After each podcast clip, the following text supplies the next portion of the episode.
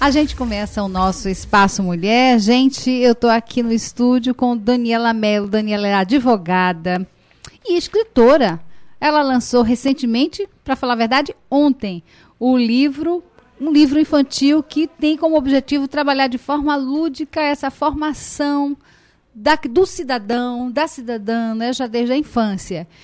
É, muito boa tarde. Daniela, seja muito bem-vinda aqui ao nosso programa. Boa tarde, é um prazer estar com você hoje aqui. Então, o livro foi lançado ontem. É o Tão Tão Que Neném. As Incríveis Aventuras ah. do Tão Tão Que Neném. e aí, esse livro você escreveu para seu filho?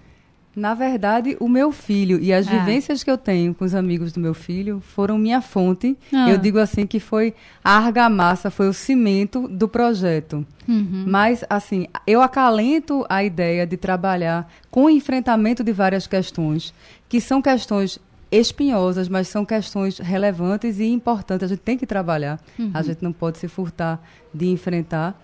Desde um momento em que eu tive que me deparar com dores vivenciais e aí, olhando para a dor, eu dei uma boa olhada para ela, eu disse, eu vou sentar e chorar, ou eu vou aprender ouvindo a mensagem que essa dor me traz.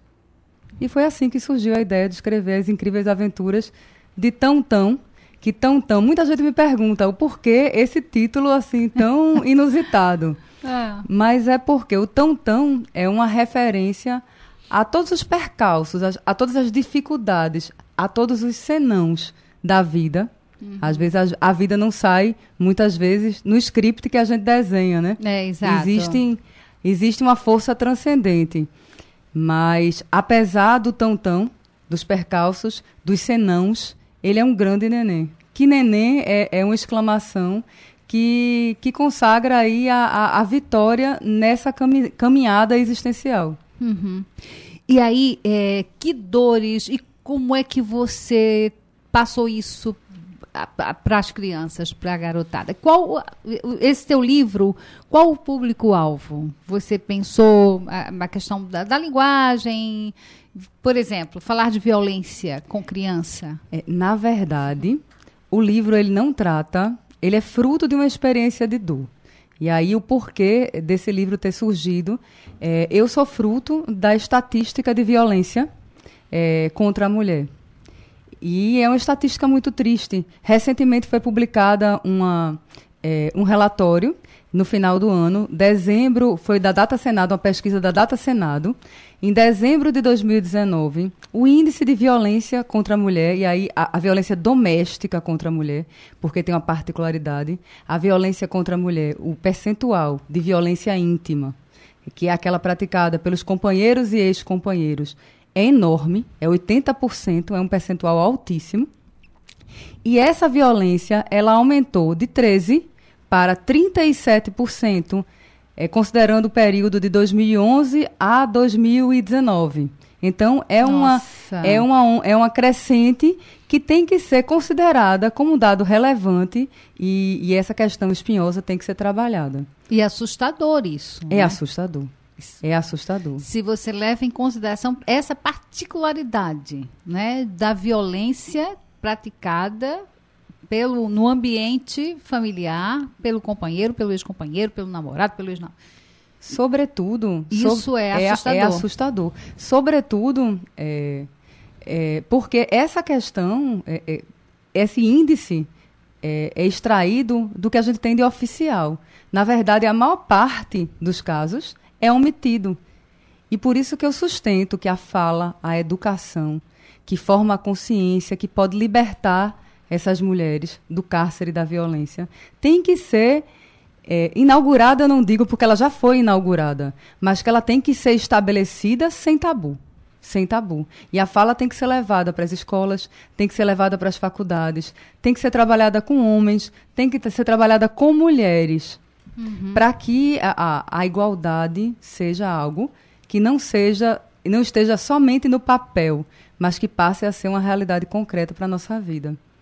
É, deixa eu trazer mais informações, gente. Daniela Mello é formada pela Universidade Católica de Pernambuco, pós-graduada em Direito Tributário pela Universidade Federal de Pernambuco, professora de Direito Processual Civil, foi docente na Faculdade Integrada de Pernambuco, FACIP, e na Universidade Salgado de Oliveira, a Universo. Atua como docente da SOSEC, Sociedade Capibaribe de Educação e Cultura, palestrante da Escola Superior da Advocacia. Daniela é membro da Comissão da Mulher Advogada da OAB, Seccional Pernambuco, integra a liderança do Comitê Combate à Violência contra a Mulher do grupo Mulheres do Brasil, Núcleo Recife. E aí, por que é que eu faço tanta questão Daniela. Primeiro porque você tem um currículo que a gente só tem mesmo que parabenizar. Eu estou aqui obrigada. na frente com uma jovem e bonita advogada. Oh, obrigada. não é? Aqui na e escritora, né? Que tem trazendo esse trabalho para as crianças. E aí a gente, porque é, o que é que a gente costuma pensar quando a gente pensa em violência praticada contra a mulher? A gente pensa logo que é na mulher que não tem instrução, que é a mulher dependente, né, é, economicamente, que é uma mulher é, é que está totalmente vulnerável, mas não é bem assim. Essa não. violência ela está em todos os, os recantos em todos eles da nossa sociedade, porque é uma questão cultural, né? Extremamente Se a gente pode cultural. chamar, isso é cultura. O que é que é cultura, né? Isso é uma questão que praticamente a, a, a até hoje, século XXI, mas parece que a gente ainda, ainda tem algumas pessoas ainda fazem vistas grossas porque o homem tem o direito, tem é, a liberdade de, de abusar, de usar da violência contra a mulher. É, na verdade, a mulher passa a ser vista na sociedade, e aí eu acho que você ponderou muito bem, uhum. é a questão da, dos papéis sociais. É muito mais cultural do que qualquer outra coisa. Eu digo isso porque recentemente eu me deparei com a situação é, de um processo em que uma mulher foi a júri e ela foi condenada é, nesse júri, ela foi condenada é, por homicídio culposo. Qual era a situação? Eu vou lhe dizer o contexto e aí você e os ouvintes podem tirar as conclusões. É, o contexto era: ela deixou os filhos, os quatro, em casa porque o marido perdeu o emprego. Então ela disse: Querido, você fica com as crianças quase como numa súplica, como se ele não fosse o grande sócio daquele projeto familiar. Eu acho engraçado quando algumas amigas pontuam: é, Fulano é ótimo, ele me ajuda muito, ele me ajuda muito. Eu disse, amiga, ele não ajuda, ele é teu sócio, ele é teu parceiro. As tarefas têm que ser divididas. Não existe mais isso de papel. E aí, dentro desse contexto do processo, ela deixou os quatro filhos com o marido e quando ela voltou, um dos filhos tinha sofrido violência pelo pai. Essa criança foi a óbito. O casal foi a julgamento. O, o marido, obviamente, respondeu, mas foi ele que, te, que deu causa efetivamente ao crime, a, ao óbito, ao evento. E ela foi respondeu por homicídio culposo. E pasme, ela respondeu por homicídio culposo e ela foi condenada num júri predominantemente de mulheres. Meu Deus. Porque é papel da mãe cuidar da casa e do marido. Século XXI. Meu Deus. E a questão. É absurda. É um absurdo. Essa mãe jamais. É, jamais seria a mesma depois dessa situação. Uma mãe que perde um filho nunca se restabelece plenamente. É uma perda irreparável. E ela ainda respondeu por uma sociedade que culpa em função de um papel que foi imposto. Então, na verdade, as pessoas precisam ouvir, porque muitas amigas que se consideram muito modernas, elas são machistas e não têm consciência desse machismo. E isso é que é assustador. É assustador. Você não ter consciência né, que você está replicando modelos que, inconcebíveis, independente de século que for, é inconcebível você é, acatar como normal você praticar um ato de violência contra outro, ser indefeso, vulnerável.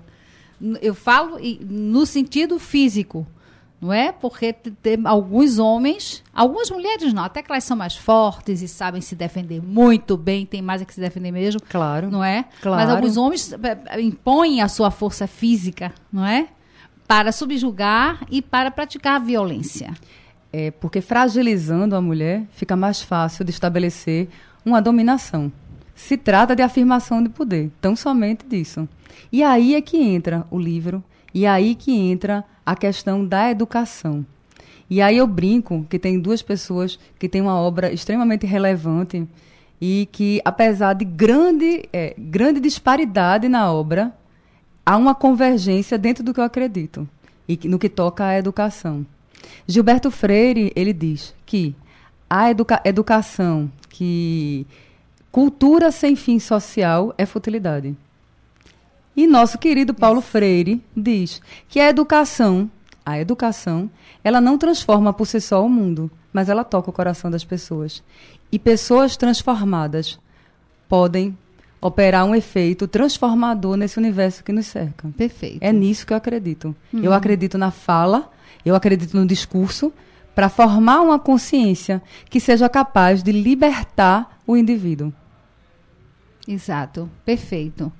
E aí, é, com esse, essa inspiração, Gilberto Freire, Paulo Freire, ela trouxe é, e, essa, essa ideia para, para esse livro. Agora, vamos falar do livro? Vamos falar do livro. Que aventuras são essas? Ah, são muitas aventuras. A vida é, é uma grande aventura, não é isso? A gente está, na verdade, é, é do existencialismo, na verdade. Eu acho que é Sartre que dizia que a grande angústia do homem é é, é, a questão de estar se criando nesse processo contínuo e que muitas vezes a gente não sabe ao certo para onde ir. Para onde eu devo me inclinar? Qual é o caminho certo a seguir? Esse processo existencial de redescoberta, de recriação, de reinvenção, na verdade, esse processo dói muitas vezes. E, e eu precisei sentir muita dor para me encontrar existencialmente e encontrar é, um propósito transcendente. E aí eu acho que quando você encontra esse propósito que te dá uma felicidade existencial, que não tem nem como mensurar, não tem como você não querer devolver essa verdade para as pessoas.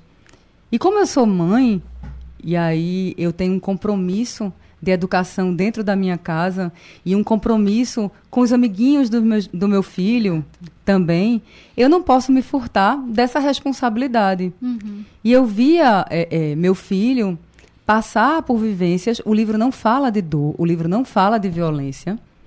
Ele fala de uma caminhada é, de uma criança numa, na formação de valores que permitam a essa criança trilhar um caminho consciente rumo à felicidade. Então eu falo é, da diferença, do medo do diferente, do confronto com o novo. Hum. E aí eu brinco sempre. O novo sempre vem. Exato. o novo sempre vem. Então, ele é uma realidade. E nós, enquanto universo mutável, estamos nessa constante transformação. Então, aceitar o novo faz parte do nosso processo de crescimento e acolher o diferente, e aí é muito assim, na tônica do que diz o artigo 5 da Constituição Federal, que diz que todos são iguais, mas que, na verdade, essa igualdade está muito mais no papel do que na vida real. Então, se você consegue formar uma consciência cidadã nas crianças, se você consegue alertar já na infância dessa igualdade tão importante que permite que todos os seres que vivam nesse, vivem, vivem nesse planeta possam coexistir em harmonia. Você está despertando a consciência para um futuro melhor para a raça humana. Exato. É um futuro de verdade, empatia, de uma construção sustentável, que é isso que eu desejo para o meu futuro. É, você deseja para o futuro da, sua, da nossa sociedade. Exato. É isso que nós quere, queremos uhum. e merecemos ter. Mas se a gente não se envolve efetivamente, essa verdade, ela não chega. Ela demora, ela custa chegar. Então a gente precisa dar mãos nesse processo. Porque isso tem que ser uma prática, não é? Do dia a dia, né? Gente, vamos praticar. Vamos fazer, cada um fazendo a sua parte, né? Principalmente com um exemplo, né? Vamos dar um exemplo, né? De que forma que a gente fala no acolher o diferente, no respeito às diferenças, mas como é que a gente age no nosso dia a dia? O que é que eu né? faço? O, exatamente. Como é que eu recebo aquele coleguinha novo, aquele coleguinha que tem uma religião diferente, que tem uma cor diferente? Eu sou capaz de me relacionar com ele sem limites, sem freio, sem preconceito. Eu acolho, independente de credo, de cor, de raça, de gênero, de orientação sexual. Eu acolho como é minha prática com essas pessoas, é, como é minha prática com o meu irmão, né? Aquela pessoa que convive comigo na mesma sociedade. E é essa coisa, exatamente, de exemplo. É, eu preciso, enquanto mãe, ser exemplo. Então, eu, eu penso sempre no que eu posso mostrar através do exemplo para o meu filho. E em toda fala que eu inauguro, que ele traz a dúvida e a gente conversa, e aí eu, eu, eu sinto, e ele vai me dando os feedbacks positivos, eu sinto que eu estou construindo, que eu estou plantando as sementes no caminho dessa sociedade que eu acredito que eu quero. Uhum. Exato. Perfeito. E aí é, é, essa construção que passa pelo livro infantil. As incríveis aventuras de Tantão Neném. Pois é. é ele isso? rejeita o novo, ele rejeita o diferente, bem chatinho assim no começo. É. É. Aí aos poucos ele vai entendendo que o diferente é só diferente. Ele nem é bom, nem é ruim, ele é só diferente. É, é, é igual a mim, na uhum. verdade. É, ele aceita o novo, ele começa a aprender e crescer com o novo. Ele se liberta de casa, ele se entrega às aventuras da vida. Ele descobre que não pode se submeter ao julgo alheio e que tem que olhar para dentro e que tem que buscar a verdade. Porque sem compromisso com a verdade, a gente não pode ser feliz. Agora, não adianta, e aí isso, isso ele também aprende no livro, que não adianta apenas descobrir essa verdade. É preciso sustentar essa verdade. E sustentar essa verdade é um ato de coragem. Sustentar a verdade é um, é ato, um ato, de, de coragem. coragem. Então fala do confronto com medo e culmina na vitória, que é uma coisa de um processo de reconstrução, porque a gente está sempre estabelecendo novas batalhas nessa vida, né? Nesse, nesse caminhar existencial. É uma construção. É uma construção. A construção. E, e, e, e, aí não é nem querer, gente, é clichê, mas no, e o que importa não é onde você vai chegar, é o caminho. É, é esse caminhar. Exatamente. É? o caminhar é que é importante. Exatamente. Até porque, se você vai com verdade, se você vai com clareza, você não vai chegar, você vai estar sempre caminhando, né? Porque faz parte dessa construção, né?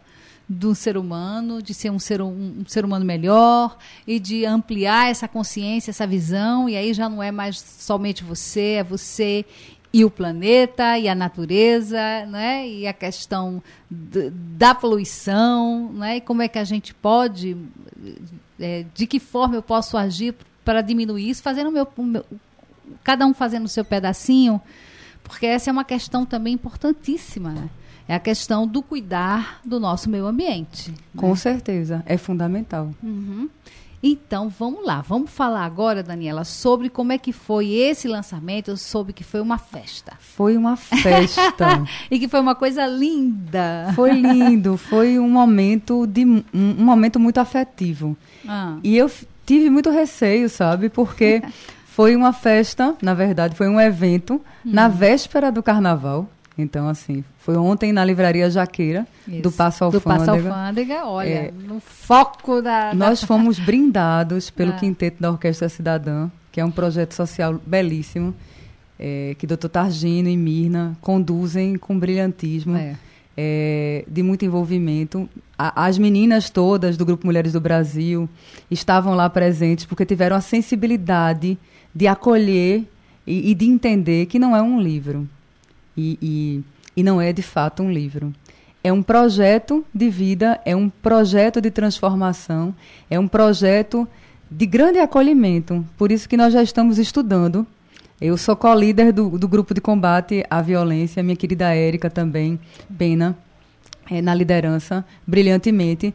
E nós já estamos estruturando ações é, para levar essa fala de empatia, para resgatar crianças que encontram-se em situação de vulnerabilidade em todos os locais que nós possamos fazer ponte, aqui no Brasil e fora dele. Perfeito. E aí a gente, é, é, é sempre bom pontuar, gente, está em todos os ambientes da nossa sociedade.